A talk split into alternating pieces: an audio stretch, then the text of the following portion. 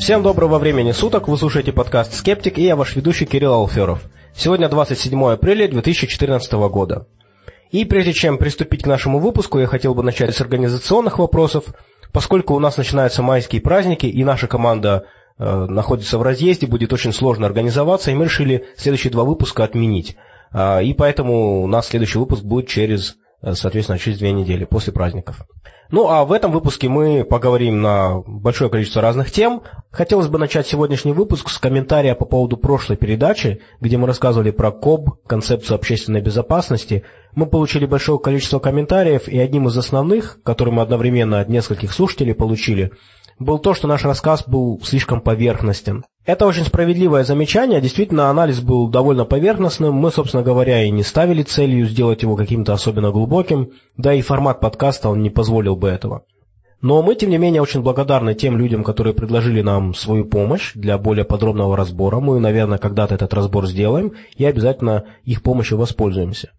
Но, тем не менее, сегодня мне хотелось бы подчеркнуть один момент – который мне сразу бросился в глаза, что некоторые люди делают, как мне кажется, слишком уж большое исключение для этого движения, утверждая, что оно очень необычное, что оно очень большое, и что для его разбора требуется чрезвычайно глубокое погружение в громадное количество книг, видео и деятелей, которые являются частью этого движения. Я бы хотел возразить, что несмотря на действительно его такую вот социальную и социальную масштабность, вместе с тем нужно понимать, что это люди, которые в одной лекции, рассказывая про там, различные теории управления, в другой лекции будут вам рассказывать про эгрегоров, про биополя, про Бога, про телегонию. То есть это люди, которые придерживаются прямо псевдонаучных концепций, которые не имеют никаких доказательств вообще, а некоторые из них имеют и хорошие доказательства против. И поэтому, несмотря на то, что с точки зрения социальной и с точки зрения даже иногда развлекательной, бывает интересно подробно разобрать какое-то движение, и посмотреть, где они говорят правду, а где нет, на, даже на поверхности ясно, что это, в общем-то, дисциплина и движение того же порядка, что и любой другой псевдонаучный деятель. То есть, несмотря на то, что каждый из них имеет разные, разную степень влияния на общество, на молодых людей, э, тем не менее, это не значит, что а, сама по себе концепция обладает какими-то такими особенными идеями. Они просто вбирают в себя практически все, что они видят, и я думаю, что, наверное, только очень редкие псевдонаучные идеи э, им не подходят. Я думаю, что в целом они не гнушаются ничем. По крайней мере, я не видел э, каких чтобы они от, от чего-то прям яро отказывались, разве что от э, идеи инопланетян, может быть, да и то. Также нам сделали замечание, что мы ошиблись по поводу Жданова, и что Жданов не является официальным участником КОБ, и по моей информации я перепроверил и благодарю за это замечание. Действительно, вроде как получается, что КОБ, они, вот КОБовцы, они просто все то, что соответствует их верованиям, они распространяют. Ну и, конечно, со стороны бывает очень трудно понять, если кто-то распространяет лекции, это значит, что они считают его частью движения или просто им нравится, что он говорит. И также наоборот, если кто-то говорит, да, я читал КОБ и мне понравилось, то это значит, что он считается частью движения или он просто прокомментировал со стороны.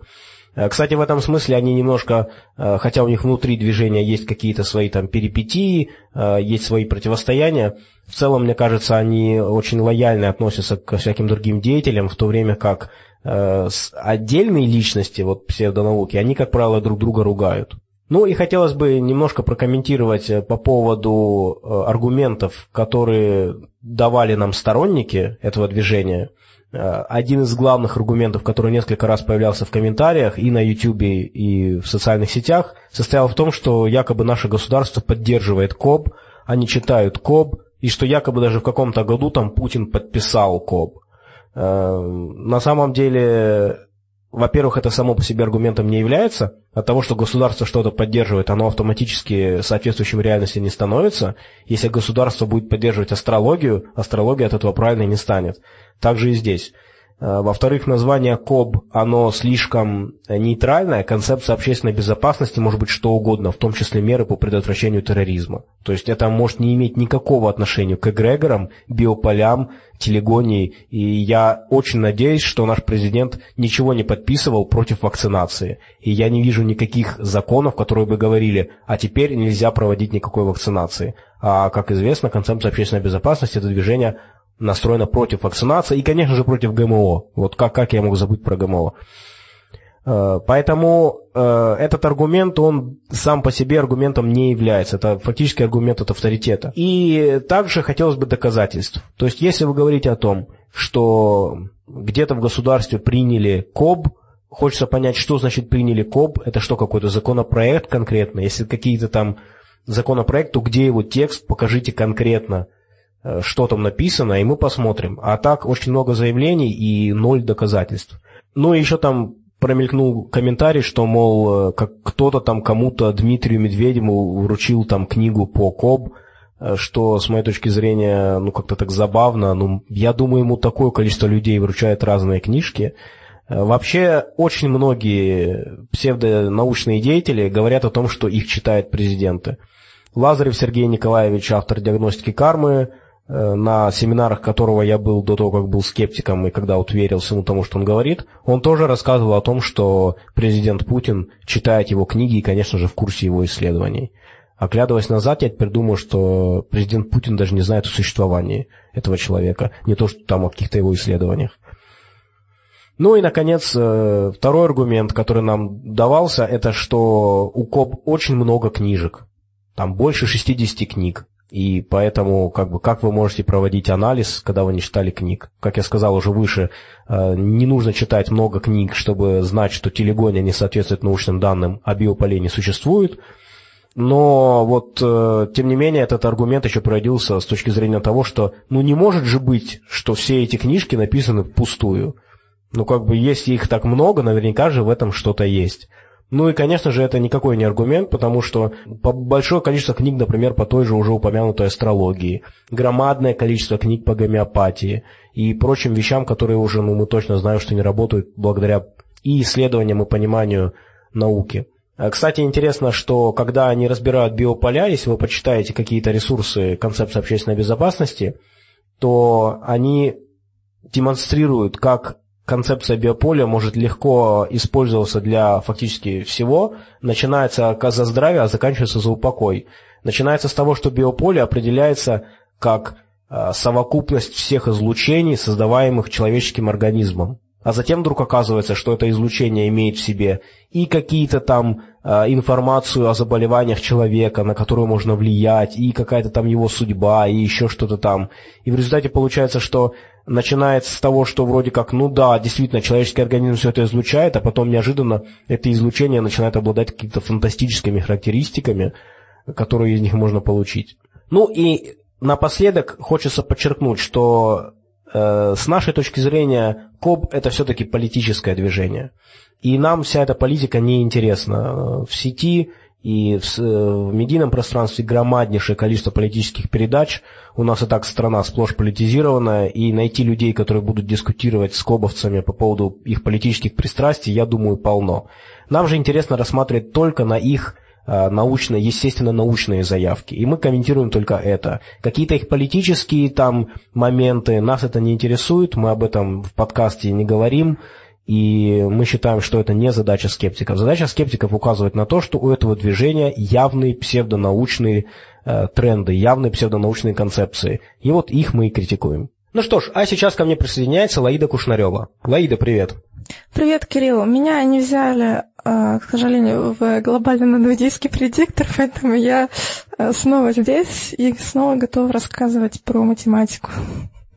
Ну да, нас попросили рассказать сегодня Э, про термин «математическая модель». В некоторых псевдонаучных кругах мы можем слышать такие заявления, типа того, что там мы посчитали математическую модель исторического процесса, и теперь точно знаем, что Иван Грозный был не Иван Грозный, или там, что мы посчитали, э, составили там математическую модель раковой опухоли, теперь точно знаем, как ее лечить там буквально при помощи соды. И, конечно, хочешь задаться вопросом, а действительно ли математическая модель позволяет делать такие вещи? Это зависит от того, какую модель мы используем. Вообще наш мир очень сложен, состоит из э, огромного количества явлений, процессов, которые переплетаются между собой. Даже какой-то отдельный процесс или явление, те же самые там раковые клетки, их развитие, оно состоит из очень большого количества аспектов, и чтобы не потеряться, нам нужно выделить какие-то отдельные, и выделять их нужно правильно. Иначе мы не сможем сделать правильных выводов. А, например, если нам, ну, возможно, это будет не совсем корректный пример, но предположим, что кто-то там проследил развитие раковой опухоли и предположил, что количество раковых клеток увеличивается в геометрической прогрессии и прогнозирует, что через сто лет этот человек разрастется там, до размеров не знаю чего и будет составлять, и состоять из одних раковых клеток. Это же понятно, что это некорректная модель явления, потому что она не учитывает там каких-то ограничений. Вот такие дурацкие модели, их можно составить про что угодно. А можно составлять нормальные модели, которые будут согласовываться с экспериментом. В этом, кстати говоря, очень стоит важный аспект того, когда мы а, составляем математическую модель явлений а, каких-то э, физических, там, социологических или связанных с другими системами науками. Обязательно смотреть, чтобы потом предсказания согласовывались с экспериментом. Иначе может оказаться, что мы что-то не учли и получили, получили глупость. Ну, то есть математическая модель, она может быть только подспорьем, ей никуда не уйти от реальных данных. Ну, конечно, она именно на, э, ну, на основе реальных данных и составляется. Вообще все естественные науки, они работают фактически с математическими моделями. Их задача состоит в том, чтобы описывать на языке математики то, с чем мы встречаемся.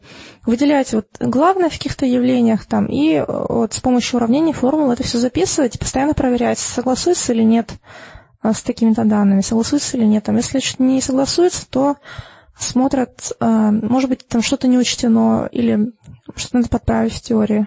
Ну, а вот какие модели могут нам встретиться в повседневной жизни? Вот какие-то явления, по которым можно составить э, мат-модель? Э, да, очень много таких явлений, практически по всем явлениям можно, которые поз... могут быть познаваемыми человеком, можно со...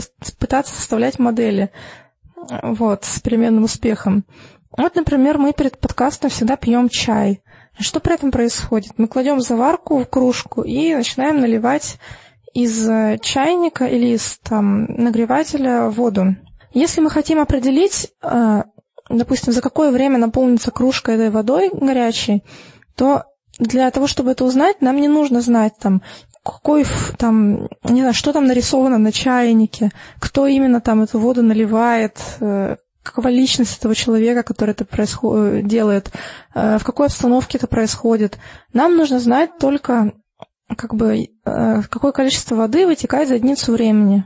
Ну, то есть в данной математической модели мы не учитываем влияние мысли на материю. Да, совершенно верно, хотя некоторые псевдоученые могут раскритиковать такую, по их мнению, слишком упрощенную модель. А мы можем раскритиковать их.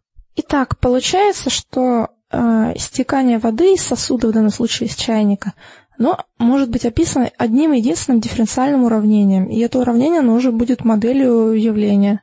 Ну, простым языком, если выразить это уравнение, то оно звучит так. Сколько воды в единицу времени вытекает из чайника, столько попадает в кружку.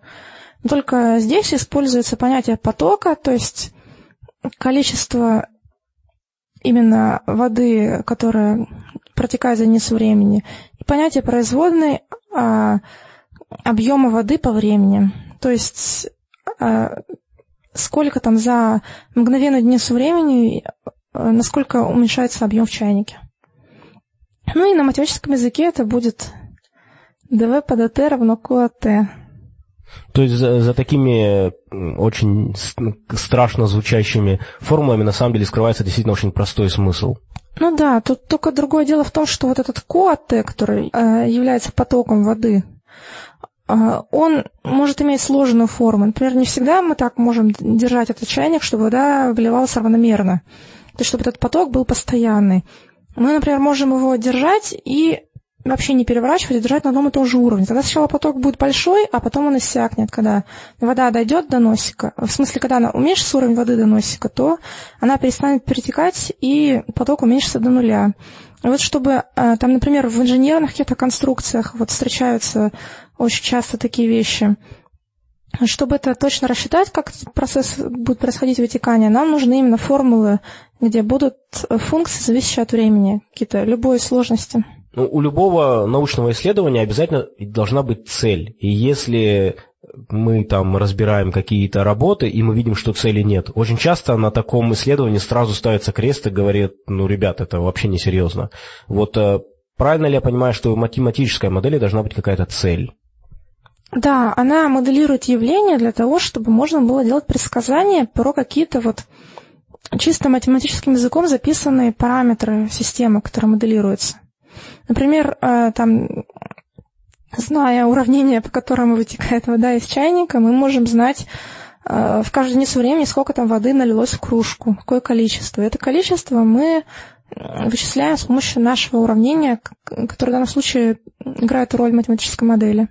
Да, то есть, друзья, смотрите, как, какие замечательные возможности дает нам математическая модель. Представьте, что вы находитесь в комнате, э, где освещается только чайник. Но вы точно знаете, Э, по какой формуле значит, вытекает вода. И вы, даже не видя точно кружки, можете рассчитать, до какого момента нужно э, значит, наливать воду. Я считаю, что это очень круто. Более подробно и строго прочитать про дифференциальное уравнение вытекания воды можно в замечательной книжке Зельдовича и Яглома «Высшая математика для физиков и техников». В этой книжке вообще представлено очень много примеров, как э, высшая математика применяется для расчета физических процессов. И вот если вы знаете, даже если вы знаете на уровне просто школы математику, то вначале вводится понятие интеграл, производная, чисто на таком уровне, чтобы, э, чтобы можно было их применять без доказательств, без там всякой вот такой вот сложной математической как бы подоплеки. И там можно много примеров найти математических моделей. Мы потратили много времени на то, что построили модель э, чайника и чашки. И тут чашка разбивается. Все? Работа на смарку? Нет, у математических моделей есть очень полезное свойство универсальности. Э, оно означает то, что часто одной и той же моделью описываются разные явления. Но вот э, вытеканием воды сложно придумать так сходу, что еще может описывать это уравнение, ну, кроме вытекания жидкости. А вот, например, модель гармонического осциллятора описывает не только движение маятника с малыми колебаниями, но от которого, собственно говоря, осциллятор это и есть нечто такое, что совершает колебания.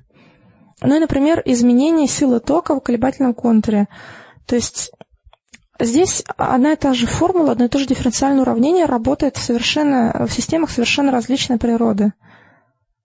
Там и там происходит колебание, то есть как бы процесс похожий и даже идентичный с точки зрения математики, но носители очень э, различаются. Друзья, я уже некоторое время назад хотел сделать обзор бумстартера. Это э, ресурс, на котором можно собирать деньги на различные творческие проекты, так называемый краудфандинг. И поскольку на этом э, ресурсе были замечены проекты, скажем так, сомнительного э, научного качества, то я захотел посмотреть, а нет ли там чего-то сегодня, что представляло бы интерес с чисто скептической точки зрения. И оказалось, что да, я хотел бы отдать должное ресурсу, что там, естественно, очень много просто хороших творческих проектов, но вот я сумел, быстро проглядев, выделить три из них – которые могут представлять интерес для нас с вами. Один из них – это издание книги «Многомерная вселенная». Хотя, я думаю, вот, Лаида, у тебя какие возникают э, мысли по поводу названия «Многомерная вселенная»? Ну, у меня, конечно, ассоциации с одиннадцатимерной теорией суперструн возникают. А, значит, э, на самом деле там немножко речь идет о другом. Э, задается вопрос, вы верите в существование мира, где душа обитает после освобождения от физического тела, пересматривают опыт предыдущих жизней, общаются друг с другом и планируют следующие инкарнации? Я тоже не верю, я знаю, что он есть. Вот, и, значит, вот поэтому это такая книга, которая которая говорит о гипнотерапевтах Майкла Ньютон и Долорес Кеннон, которые положили, наконец, бесчисленным теориям на тему жизни после смерти. А, и а, утверждается, что несложные приемы регрессивной терапии помогли десяткам тысяч людей по всему миру мысленно не только вернуться в самое раннее детство, но и пережить свое рождение, опыт жизни в мире душ, пройти через свою смерть в прошлых жизнях. Так что э, э, также авторы утверждают, что это не фантастика, а это отдельное направление в развитии психологии, подтвержденное сотнями ежедневных психологических экспериментов, происходящих в кресле у реинкарнационного психогипнотерапевта. Э, кстати, сертифицированные специалисты есть и в России, намекают нам авторы проекта. Этот проект потребовал 50, потребовал 75 тысяч рублей – ну и собрали они уже фактически 60. Так что, скорее всего, они соберут. Э, вот на что в том числе скидываются посетители этого сайта. Э, другой проект называется «Геоглифы Наска. Другой взгляд». И это проект Аркана э, Фактор. Они делают фильмы на тему таких вот исторических загадок. Если вы зайти к ним на сайт arcanafactor.org, вы увидите, что это люди, которые, судя по описанию, ну там э, три человека в команде, одна из них режиссер, то есть она не является ни историком, ни там никаким ученым. Двое других людей, их специальность не указана, по-видимому, тоже, если бы они, кто-нибудь из них был там кандидатом археологических или исторических наук, это было бы указано. По-видимому, люди просто, не являясь специалистом в области, решили что-то исследовать, и они уже ездят давно по миру, то есть нечто типа лаборатории альтернативной истории, снимают фильмы, Вначале они начали с того, что придерживались палеон, ну, вот этой вот э, теории палеоконтакта, сейчас они его не придерживаются, и из описания к фильму не до конца понятно, в чем же у них там идея, но ясно одно, что историческим научным методом они не пользуются. Это просто вот видно из описания, из их сайта. Э, на этот фильм, посвященный э, геоглифам Наска, они просят 350 тысяч рублей – и собрали уже 120 тысяч рублей. Но, правда, до завершения осталось не так много дней, и есть довольно высокая вероятность, что они не соберут. Э, при этом, что интересно у этого проекта, что э, кроме того, что не сразу понятно, это научно или нет, из этого может выйти, по крайней мере, красивые съемки самих геоглифов, которые все-таки, ну, лишняя съемка, может быть, может быть, там красиво оформлена. Ну, в общем, э, я бы этот проект поддерживать не стал, но, конечно, э, обращаю в очередной раз внимание на то, как легко люди, не будучи специалистами, считают, что они могут запросто идти, как они говорят, отгадывать загадки истории. Причем они, э, они говорят следующее, что они хотят посмотреть на это с позиции обычного человека, живущего в мире, с одной стороны, высоких технологий информационной революции, вселенной квантовой механики и темной материи, с другой – осознавания уникальности, непостижимости и хрупкости всего живого что мне показалось как-то... Это-то это тут при чем? То есть как это позволяет, как это дает оправдание нарушать научный метод при исследованиях? Ну и также они говорят, что им пришла идея, почему бы не посмотреть на подобные загадки с точки зрения современного здравого смысла? Ну, ясно, что здравый смысл научным методом не является. Здравый смысл это просто те наши представления о реальности, которые наиболее подкреплены нашим опытом в пределах очень определенного Э, образа жизни, условий, и которые для науки, конечно же, неприемлемы. Ну, а это было вот два проекта, а самым топовым проектом является проект э, Задорнова документальный фильм о вещем Олеге. В общем, Михаил Задорнов в прошлом юморист, а ныне активно действующий псевдоисторик. Подожди, а он сменил профиль? То есть он серьезно все это говорил? Да, увы, как, как, как очень часто э, говорят сейчас, я вот уже видел в нескольких статьях по теме Задорнова, что когда он начал говорить про все вот эти лингвистические штуки, некоторые говорили, ну да, смешно, забавно, и потом с ужасом понимали, что он действительно во все это верит. Э, хотя он тоже очень по-разному говорил в интервью, говорил о том, что это, э, мол, заставит людей задуматься, э, хотя это очень жалкое, с моей точки зрения, оправдание. Точно так же можно тогда людям просто врать о чем угодно и, и говорить, что они заставляют задумываться. Это совершенно не оправдание. Чтобы людей заставить задуматься, им не нужно врать. Но э, Задорнов занимается тем, что он, опять-таки, не пользуется научным методом. Его основной метод э, – это выискивание различных аномалий и вольная интерпретация тех фактов, которые ему нравятся. Он заснял документальный фильм «Рюрик. Потерянная быль», если кто-нибудь из вас этот фильм видел, заснят очень-очень хорошо, очень качественно. И сейчас вот он собирает э, документальный фильм о вещем Олеге, и э, просил он э, миллион триста сорок тысяч рублей, собрано уже полтора миллиона рублей. и еще осталось больше месяца. То есть этот фильм, э, фильму, по-видимому, быть, люди потратили немало денег на вот фильм про Русь. Один из аргументов, почему нужно собирать такие вот деньги при помощи краудфандинга, Задорнов говорит о том, что телевизионный канал средств на документальное кино не выделит, по крайней мере, необходимого, а вот РЕН-ТВ, к сожалению, пишет он, такими финансовыми возможностями не обладает, зато уважает свободу творчества. Лейда, как ты считаешь, РЕН-ТВ уважает свободу творчества? Я считаю, что это очень хорошая характеристика данного канала. Более точно не скажешь. Да, так что, друзья, РЕН-ТВ – это уважение свободы творчества. Говоришь РЕН-ТВ, подразумеваешь уважение свободы творчества. Но я, правда, так понимаю, что и прошлый фильм тоже, он э, собирался на всеобщие деньги. То есть, э, если, по крайней мере, так, так это понятно из, э, вот, из описания здесь. В общем, такие вот проекты на Бомстартер, будем сюда заглядывать время от времени, потому что здесь есть что э, смотреть, есть зачем следить. Так что получается, что сейчас на крауд таких фандинговых платформах можно заранее, до того, как какие-то проекты вышли в свет, уже посмотреть, что планируется, и увидеть, насколько большой этого потенциал. Э, интересно было бы, если бы сделать такой вот фильм, который посвящен был бы исключительно научному, научной точке зрения, собрал ли он столько денег. А сейчас Лайда расскажет нам напоследок о брошюрке, которая попала нам в руки. Да, это очень милая, на первый взгляд, брошюрка. Она такого нежно-нежно-сиреневого цвета, и на ней э, написана информация об экологическом центре «Ноосферный город». А, в брошюрке написано, что можно приходить на какие-то оздоровительные программы с, с какими-то немножко странными, правда, названиями, что можно приходить на мастер-классы по оригами, лепке соленого теста, арт-терапию, рисование всякими разными, разными вещами по разным-разным материалам. Э, можно делать пано вот у них, раскрывать таким образом свои возможности а, творческие делать роспись по стеклу и создавать витражи. Все это так мило, что мне захотелось зайти на их сайт, который здесь указан, и узнать, э, что же можно вот делать в этом экологическом центре. А, в частности, что именно меня заинтересовало в первую очередь, это раздел на сайте научной программы. И вот что написано в этом разделе.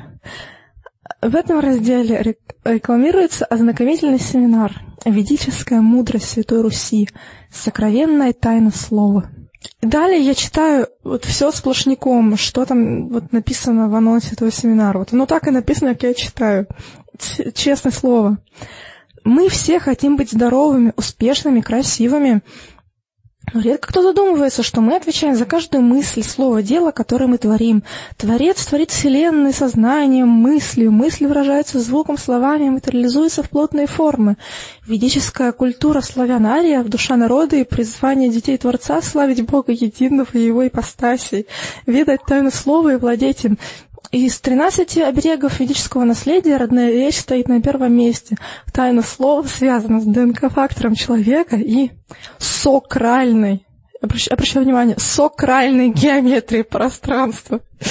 Кстати говоря, если вы знаете, что такое сокральная геометрия, пожалуйста, сообщите мне, потому что, не знаю, всякую разную геометрию, очень много разных, но сок сокральной сталкиваюсь первый раз. ну ладно, что там дальше? Дальше стоит точка, и после этой точки продолжается сразу следующий текст. Буквы – многомерные объекты, матрица построения материи пространства и сегменты ДНК-фактора. Обретение целостности и здоровья человека напрямую зависит от его сознания, речи и дел – Приглашаем на семинар слушателей, любящих родную речь, язык богов. Темы двоеточие. Первоистоки, история мина, миропонимания славян, ария Гиперборея, запятая. Дальше почему-то ничего не идет. Следующий пункт второй. Пантеон 108 ведических богов. Третье. Имя, светотканный код развития системы человека. Четвертое. Единый язык мироздания, корневые основы индоевропейских языков. Все все я светная грамота, буквы, элементы матрицы, материон по строению. Уф, вот я все это прочитала и, и как бы не понимаю. Если родная речь стоит на первом месте среди 13 оберегов физического наследия, то почему ты это составлял этот анонс? Как бы, почему его речь настолько э, выглядит как... Одеяло. Да, выглядит, она выглядит как просто неродная абсолютно. Мне, кстати, поражает э, вот эта тут наглость э, в подмене слова «наука», то есть научные программы. Это все под, под грифом «научные программы». Ну, это просто, просто потрясающая наглость. Наглость богов. А сейчас ко мне присоединяется Игорь Тирский. Игорь, привет. Привет, Кирилл. А, я сегодня с очень скептическим материалом. Недавно Associated Press э, провели масштабный опрос в США где были задействованы около тысячи респондентов а, старше 18 лет. А, выборка, как они говорят, репрезентативная, и, скорее всего, ошибка может достигать примерно 3%. То есть вопрос очень точный, и многих удивил этот опрос, потому что большинство американцев сомневаются в большом взрыве и в реальности эволюции. Ну, на самом деле, меня тоже удивило, потому что они не сомневаются, например, то, что курение вызывает рак. Почти 82% согласны с тем, что э, действительно рак может быть вызван тем, что человек курит. Но, как объясняют некоторые ученые, которые э, ознакомились с результатами этого вопроса, от, они говорят о том, что рак все-таки ближе к телу человека, нежели космос или эволюция, которая очень далека и непонятна, и э, как бы человек вокруг себя наблюдает э, эти причины, и он может сопоставить то, что действительно курение может вызвать рак. И поэтому как бы неудивительно то, что 82% убедили, убедительно говорят о том, что вот есть связь. Ну еще, вот, да, они сказали, что это ближе к телу. Мне интересно, что когда дело касается вот каких-то таких вещей, типа там здоровья, а деньги, например, то люди, конечно, гораздо меньше готовы применять нечистые способы аргументации и там каких-то там таких вот верований. Ну да, во-первых, от этого зависит их жизнь, а во-вторых, э, что, кстати, не всегда, сейчас я дальше продолжу, и вы узнаете, почему э, некоторые люди готовы отказаться от того даже, от чего зависит их жизнь, а, ради веры. А, дело в том, что э, для многих религиозные предпочтения или верования, они, они коррелируют с тем, что вот курение вызывает рак. То есть это не против веры. То есть мы говорим, что курение вызывает рак, но мы не, эта фраза не отрицает существование Бога как бы для них. И для них это нормально, ну, враг вызывает, и хорошо. Вот. Но еще дальше идем. А, тут почти 4 из 10 человек в вопросе заявили, что они не были уверены в том, что э, растет среднемировая температура на Земле. То есть они не знают о глобальном потеплении. То есть, ну, это практически 40%. Да, и также около трети сомневается в том, что Земле 4,5 миллиарда лет. Вот ну, даже среди ученых э, находятся такие люди, которые заявляют, что может быть и больше, и меньше лет. То есть, а среди респондентов прямо вот треть, треть э, доказывает то, что Земле может быть меньше, а может быть больше. То есть они не уточняют, те, кто проводил опрос, сколько же лет Земле, никто не ответил. А вот что не четыре с половиной, то вот есть такие утверждения. Но, скорее всего, это были опрошенные именно религиозные люди, потому что среди э, опрошенных 70% религиозные. То есть 28 где-то протестанты, э, католики и там евреи, мусульмане, но там их очень мало. А 30% не относят себя никакой конфессии. Вот, возможно, это агностики. А, тем не менее, когда вот дело доходит до большого взрыва, то уже большинство, э, во-первых, не имеет никакого практического доверия к науке. То есть они говорят, что нет, такого не было. Возможно, вопрос был поставлен несколько некорректно, а вопрос звучал так, что э, верите ли вы в то, что Вселенная началась 13,8 миллиарда лет назад? Вот, допустим, даже у меня, э, сколько я книжек читал, там была цифра 13,7. Может быть, они сомневаются в том, что 13,8, потому что по последним данным 13,8. А вот недавно, э, лет 10 назад, там 13,7 цифра была в ходу. Как бы, возможно, из-за этого многие с недоверием относятся, но э, я не думаю, что ну, из-за этого. То есть 51% как бы это слишком много, и, скорее ну, всего, это... И среди этого 51% вряд ли люди настолько хорошо разбираются, что помнят там десятое ну, число после запятой. Ну, скорее всего, да. То есть это действительно люди думают, что Вселенной гораздо меньше лет. Вот что удивительно, в вопросе прозвучал такой, такой вопрос, что э, Вселенная настолько многозначительна, настолько сложна, что должен быть, э, что должно существовать какое-то высшее существо, которое породило эту Вселенную. И с этим согласны 54% респондентов. Вот. 20% сомневается, а 25% не согласны. Как раз таки те, которые не согласны, 25, скорее всего, верят в то, что Вселенная появилась 98 миллиардов лет назад. Примерно такое количество человек верит в это, всего лишь 20%. А, а, вот Брайан Грин говорит об этом вопросе, то, что его чрезвычайно огорчает, что а, наука, которая является нашим самым мощным средством для понимания мира, понимания истины, э, что вот ей не доверяют так много людей, и это его беспокоит. Хотя сам Грин э, активно участвует в том, чтобы довести науку до простых людей. Он создал Всемирный фестиваль науки World Science U, э, и он помогает обучить и привлечь общественность к науке. И говорит о том, что понимание научных идей важно не только академически, но это жизненно важно для демократии. Ну, потому что он американец, поэтому он выражается в таких терминах, чтобы все его понимали. А он говорит о том, что э, изменение климата, нанонауки, э, генетически модифицированные продукты и э, другие вещи, которые их тысячи просто, они все являются по своей сути научными научными изысканиями. Поэтому, если не верить в науку, то как же быть э, с, там, с глобальным потеплением, с угрозами, с, с, те, с той же вакцинацией, например, и тому подобным. Но вот э, почему люди так говорят? Почему они считают, что, например, Вселенная не 13,8 миллиарда лет, что Земля не 4,5 миллиарда лет образовалась, что температура не растет э, на Земле, что существует какое-то высшее создание – а на самом деле есть некоторые объяснения этому. Например, политические и религиозные ценности играют очень важную роль а, в личной вере людей в науку. То есть демократы, например, в США чаще, чем республиканцы, выражают уверенность в том, что была эволюция, большой взрыв, что возле Земли изменение климата, ну, то есть вот такие, какие они на, на самом деле есть. А, вот можно поспекулировать, какого рода результаты такого же вопроса были бы в России? Ну, например, хотя бы в Москве. Ну, в Москве-то как бы много студентов, и поэтому выборка была бы не репрезентативной. Я чувствую, что студенты, они в основном технических вузах как более подкованы.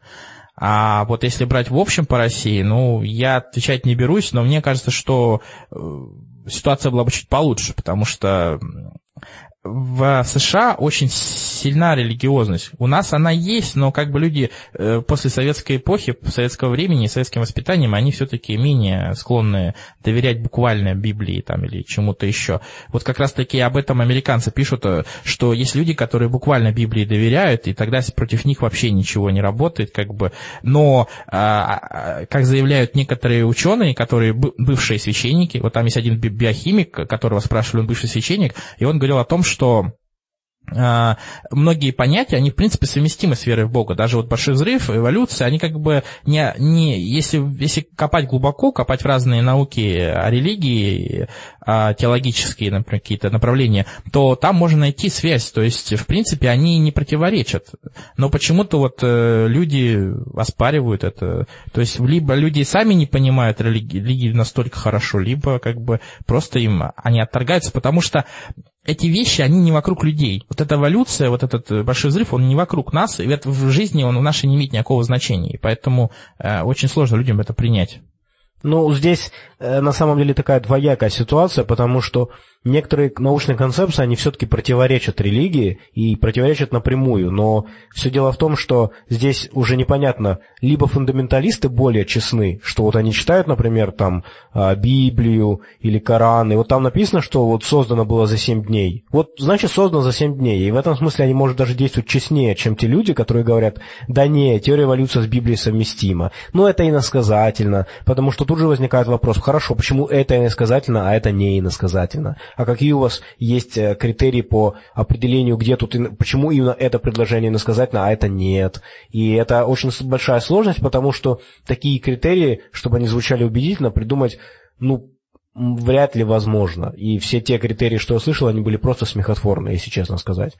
Вот, поэтому, э, конечно, некоторые, я же говорю, то есть некоторые фундаменталисты, они, конечно, ведут себя гораздо честнее иных ученых, которые совмещают религию и веру. Ну, а вообще, как бы, люди-то понимают, что ученые, они для того, чтобы производить информацию, то есть производить знания о мире. Они нужны для этого.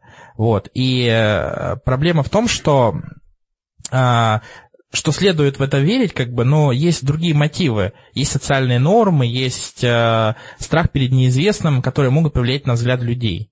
И когда э, люди во что-то верят, они верят это в основном по социальным причинам. Ну, то есть, например, э, ты с кем-то споришь, и ты же не можешь говорить, что я вот в это не верю, потому что это вызывает страх во мне. То есть это как бы ужас во мне вызывает. Или там я боюсь, что это на самом деле так. Нет, все начинают находить какие-то рациональные оговорки или приводить рациональные причины, и тогда бывает очень трудно человеку убедить, то есть убедить в том, что он не прав. То есть он начинает искать какие-то... Какие-то объяснения. Да, да, объяснения, да. чтобы действительно тебя, ну, тебе сказать, что да, вот ты не прав, на самом деле вот так вот. То есть Вселенную создал Бог, и все, и вот у меня какие-то доказательства есть. Они говорят то, что он, ему страшно, то, что вот Бога нет, и Вселенная создана большим взрывом. Вот как-то так. Я, кстати, согласился бы по поводу твоей, э, ну, того, что ты сказал по поводу результатов России. Я, скажем так, да, я тоже считаю, что результаты были бы лучше, но э, и мне кажется, что тенденция была бы такая же примерно. То есть, что какое-то соотношение было бы примерно такое же. Ну, я как-то читал о некоторых опросах, проводившихся в России. Не знаю, насколько они репрезентативны, насколько они точны, но больше трети, например, не знают о том, что Земля вращается вокруг Солнца. То есть либо они пошутили, либо они действительно этого не знают, либо этому не нужно знать. То есть вот, либо для, для их веры или там для их э, мировоззрения это было бы критическим. То есть, что... Шерлок Холмс тоже не знал, так что норм. Динозавры большие и маленькие? Ну да, вот меня всегда интересовал вопрос даже с детства, почему динозавры такие огромные были, а почему млекопитающие такие маленькие? Ну даже если взять слона и взять какого-нибудь диплодока, да, то будет разница огромная. А вот, например, морские млекопитающие какие-то, в принципе, похожи на динозавров, но там условия другие, питание, условия среды, поэтому, наверное, они больше. А почему же динозавры? Есть гипотеза о том, что кислород как-то влиял на их размеры. Ну, вот. Но это гипотеза. И вот э, мне понравилось высказывание Мэтью Карана, э, куратора музея естественной истории, или музей естествознания о том, что динозавры эволюционно, они как бы ну, откладывали яйца. То есть им не важно, было их, не важен был их размер, потому что в любом случае они могли отложить очень много яиц и как продолжить свой род. А у млекопитающих как бы от их размеров зависит э, возможность выносить количество потомство. То есть, например, там слоны, там у них один слоненок, по-моему, рождается, да, там, или два максимум. То есть, у них что-то пойдет не так, то они, вероятно, могут погибнуть. Поэтому, как бы, размеры млекопитающих этим могут ограничены быть эволюционно. То есть, эволюция так выбрала, отсеяла. Может быть, были большие, да, точнее, должны были быть большими, да, но их, их могла бы отсеять эволюция просто потому, что э, они как бы были нежизнеспособны, то есть они вымерли. То есть чем крупнее млекопитающее, тем меньшее количество детей она может вынашивать. Ну, чисто теоретически, да, да и практически так. Чем меньше млекопитающих, например, возьмем там кошку, а, несколько котят, может быть, а у слона один слоненок. Вот, пожалуйста. Или там у жирафа, по-моему, один. А, потому что сам, сам детеныш, он большой, как бы он просто не поместится в, в, в утробе. Вот. И даже вот у, у, у людей максимум там сколько? Тройня, может быть, четыре. Четыре. Ну хорошо, но вот э, я вот дум, подумал, что там, допустим, у медведей они же маленькие рождаются. То есть, в принципе, это тоже гипотеза, и она может быть э, сомнительной. Но она имеет место быть так же, как и гипотеза про кислород. Вполне мне вот эта гипотеза нравится тем, что у них как бы был один вид э, размножения, которым не зависел от размеров, а у, у млекопитающих другой тип, тип размножения, который зависит от размеров. Вот как, мне, как мне так кажется, что это очень хорошая гипотеза, имеющая право на жизнь. А, друзья, я обнаружил необычный факт. Все дело в том, что, как вы, наверное, знаете, человечество открыло электричество и посредством своих изобретений создало электрический свет. Мы знаем, что электричество способно таким образом генерировать свет. Если мы посмотрим на Солнце, мы видим, что свет там есть. Следовательно, там есть электричество. А поскольку электричество требует изобретателей, то значит на Солнце живут изобретатели электричества. Так что мы собираемся э, нашей скептической командой сделать ракету и поехать к инопланетянам на Солнце. Но тут ко мне присоединяется Катя Зверева и объясняет мне, что на самом деле я сейчас допустил ряд ассоциативных ошибок. Всем привет! Сейчас нам Кирилл продемонстрировал очень сложные логические размышления, в которых вкралась ассоциативная ошибка, достаточно распространенное явление в спорах. А, ошибка заключается в том, что мы приравниваем, например, две какие-то вещи только потому, что у них есть какое-то одно общее качество. И они бывают как положительные, то есть, например, если был пример там Джон Баптист. Джон очень хороший человек, значит, все баптисты хорошие люди. И также бывают отрицательные примеры. Частый пример с ассоциативным обвинением – это Сталин был атеистом. Сталин совершил много злодейств. Значит, атеизм – это зло. Вот.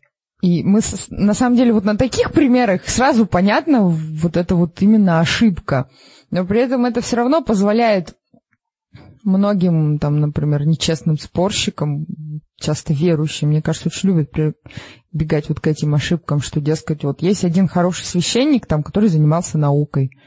Значит, все священники и вся церковь поощряет науку. Хотя на самом деле это не так. И вот конец, совсем забавный пример и абсурдный. Это у всех собак четыре ноги. У моей кошки четыре ноги. Значит, моя кошка – это собака. Ну и мы можем продолжить наш цикл про происхождение жизни – довольно много вопросов вызывает свойство хиральности. Вот давай поговорим об этом подробнее.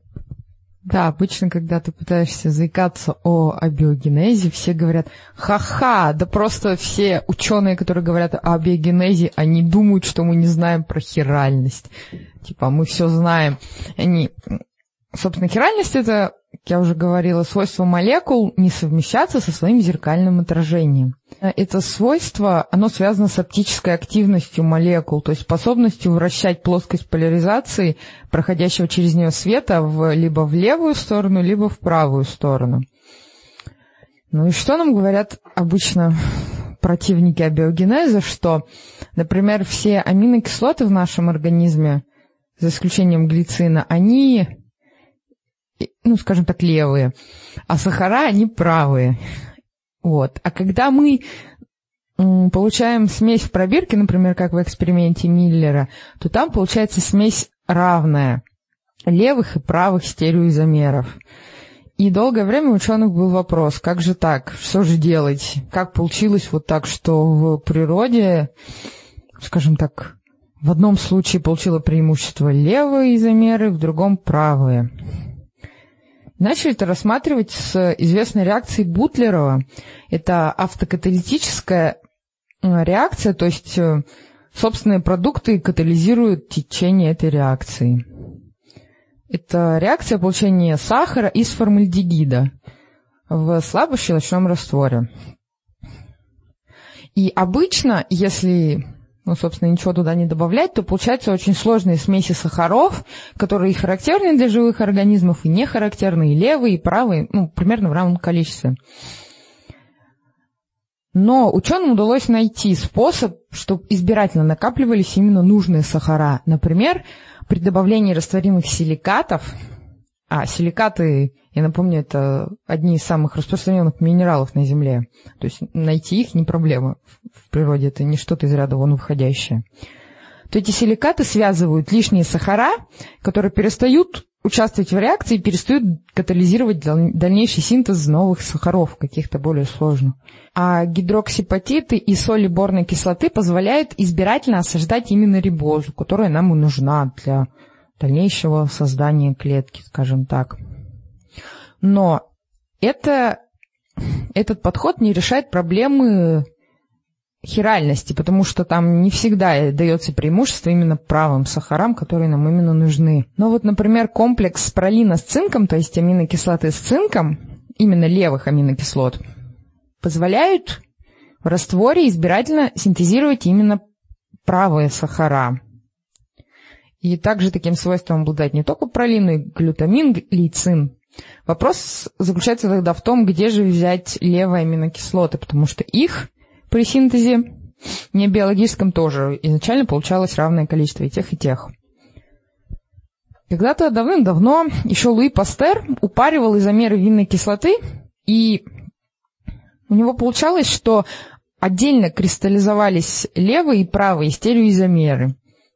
Это, ну и послужило такой догадкой, предположением, что все-таки разные стереоизомеры по-разному вступают в различные реакции и по-разному себя ведут. И, например, при упаривании именно аминокислот, которые нам нужны, если в растворе чуть-чуть преобладает какой-то ну, преобладают какие-то именно либо левые, либо правые, то при упаривании те, которые преобладают, то есть если вот левых аминокислот больше, то при упаривании, соответственно, будут осаждаться и те, и другие, и в какой-то момент просто левые начнут получать преимущество, их будет все больше и больше, они будут не сохраняться в самом растворе, и таким образом будет накапливаться их все больше и больше.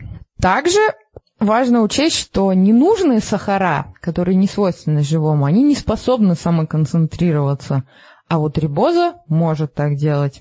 В одном из экспериментов ученым удалось доказать, что даже при изначальном соотношении 50 на 50 левых и правых стереоизомеров, они проводили эксперимент со спартатом, если его нагревать, то в итоге получим чистые кристаллы одного из изомеров. То есть один кристаллизуется, а второй нет. Соответственно, он и получает, он остается и может дальше участвовать в реакциях. Еще одним, одной возможностью по избирательной, избирательному накоплению каких-то стереоизомеров может служить адсорбция. То есть на поверхности некоторых минералов, например, кристаллов кальцита, на одних гранях оседают только левые стереоизомеры, на других только правые. И впоследствии также удалось синтезировать и нуклеотиды при помощи нагревания, при ультрафиолете, и даже если в растворе Левые аминокислоты всего на 1% превышают количество, даже если в растворе левых аминокислот всего лишь на 1% больше, чем правых, то все равно мы получаем нужные нам нуклеотиды. По сути, тот же ультрафиолет, которого было на Древней Земле в достатке, может помочь обогащать раствор именно нужными нам левыми аминокислотами. И таким образом достаточно сложный вопрос, вопрос хиральности и избирательности, ученым все-таки на данный момент уже удалось разрешить. Ну, то есть, если подвести итог, то все вот эти вот возражения, они просто, ну, не имеют уже оснований. Ну, на данный момент, да, то есть уже есть эксперименты. Другой вопрос, что на них просто не обращают многие внимания, как бы ты в них не тыкал и не пытался им показать что, с моей точки зрения, с одной стороны, э, делает, э, ну как сказать, не делает чести нашему мозгу, а с другой стороны, воспевает его упорство. Всем спасибо за внимание. Наш выпуск подошел к концу. Мы будем держать вас в курсе относительно тех событий, которые будут происходить во время майских праздников. Мы еще не до конца знаем, как у нас будет со встречами Общества скептиков в Москве. Следите за обновлениями на нашем сайте skepticsociety.ru. Всем пока.